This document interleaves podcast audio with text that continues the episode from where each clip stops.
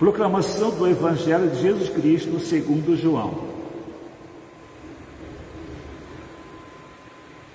Naquele tempo, disse Jesus aos fariseus: Eu parto e vós me procurareis, mas morrereis no vosso pecado.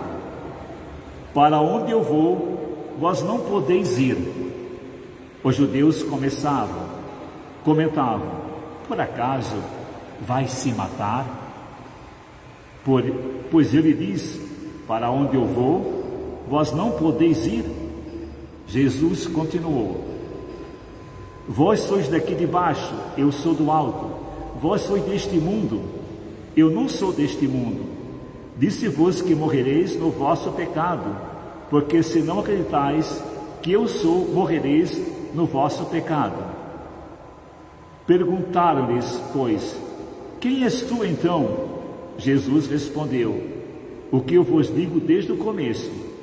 Tenho muitas coisas a dizer a vosso respeito e a julgar também.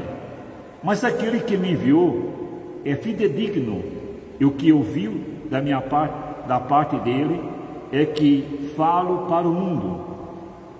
Eles não compreenderam que lhes estava falando do Pai. Por isso Jesus continuou: Quando tiveres elevado o Filho do homem, então sabereis que eu sou, e que nada faço por mim mesmo, mas apenas falo aquilo que o Pai me ensinou. Aquele que me enviou está comigo. Ele não me deixou sozinho, porque sempre faço o que é do seu agrado. Enquanto Jesus assim falava, muitos acreditaram nele. Palavra que vivida nos traz a salvação. Glória a vós, Senhor. Meus irmãos e minhas irmãs, uma pequena reflexão. Dizem que os mortos recebem mais flores do que em vida. E parece-me que isto é verdade. A gente tem o costume, às vezes, de olhar o presente pelo retrovisor, só olhando com os valores lá do passado, e por isso, às vezes, escapar o momento oportuno da vida. Não consegue ler os sinais dos tempos. Assim eram os judeus com Jesus Cristo. Jesus se apresentou, se apresentava, eles não entendiam. Na leitura, nós vemos o povo em marcha para o caminho para a terra prometida, mas estão com saudade do tempo que eram escravos. Se rebelam contra Deus e por isso Deus, para chamar a atenção, acaba punindo eles. Aí então percebe que é necessário olhar como Deus está agindo neste momento da história deles.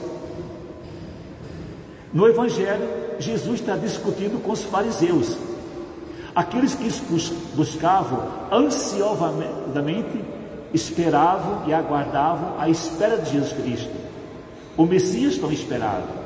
Ele veio, eles estão sempre olhando através da lei de Moisés, do que ensinava as leis antigas e não são capazes de enxergar que o Messias, que o esperado, que o Cristo está com eles. Pois bem, eles vão acabar condenando e matando aqueles que eles esperavam, pois não conseguem perceber os sinais dos tempos atuais. Deus está no meio deles, Deus está ali presente, agindo, fazendo grandes ações, ensinando, mas eles não aceitam, porque estão sempre voltados para os ensinamentos antigos e não percebem a boa nova no meio deles. Assim também acontece muitas vezes conosco, no dia presente, momento atual. Deus presente e não percebemos. Tem uma música do Padre Cezinho que diz: Com Jesus passar, eu quero estar no meu lugar.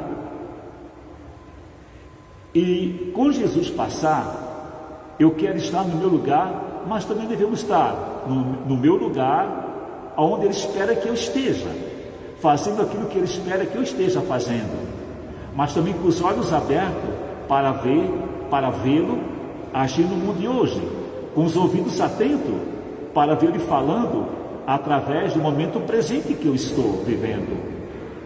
Com Jesus passar, eu quero estar presente, mas de olhos, ouvidos e o coração aberto através do sentimento para que possa chegar até a minha vida.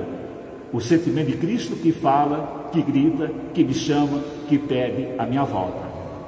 E neste momento que nós vivemos, momento tão difícil, e a gente percebe quando está com os ouvidos atentos, com os olhos também abertos, como Deus está agindo neste mundo, nesse momento presente, através de tantas pessoas, socorrendo, ajudando, apoiando, consolando, orientando. Ele pede também que nós possamos estar também com os ouvidos, os olhos e o coração sensível a Cristo que pede socorro nesse momento tão trágico que vivemos através do meu irmão, da minha irmã, que passam necessidades, que pede a minha atenção, pede o meu consolo, pede o meu conforto.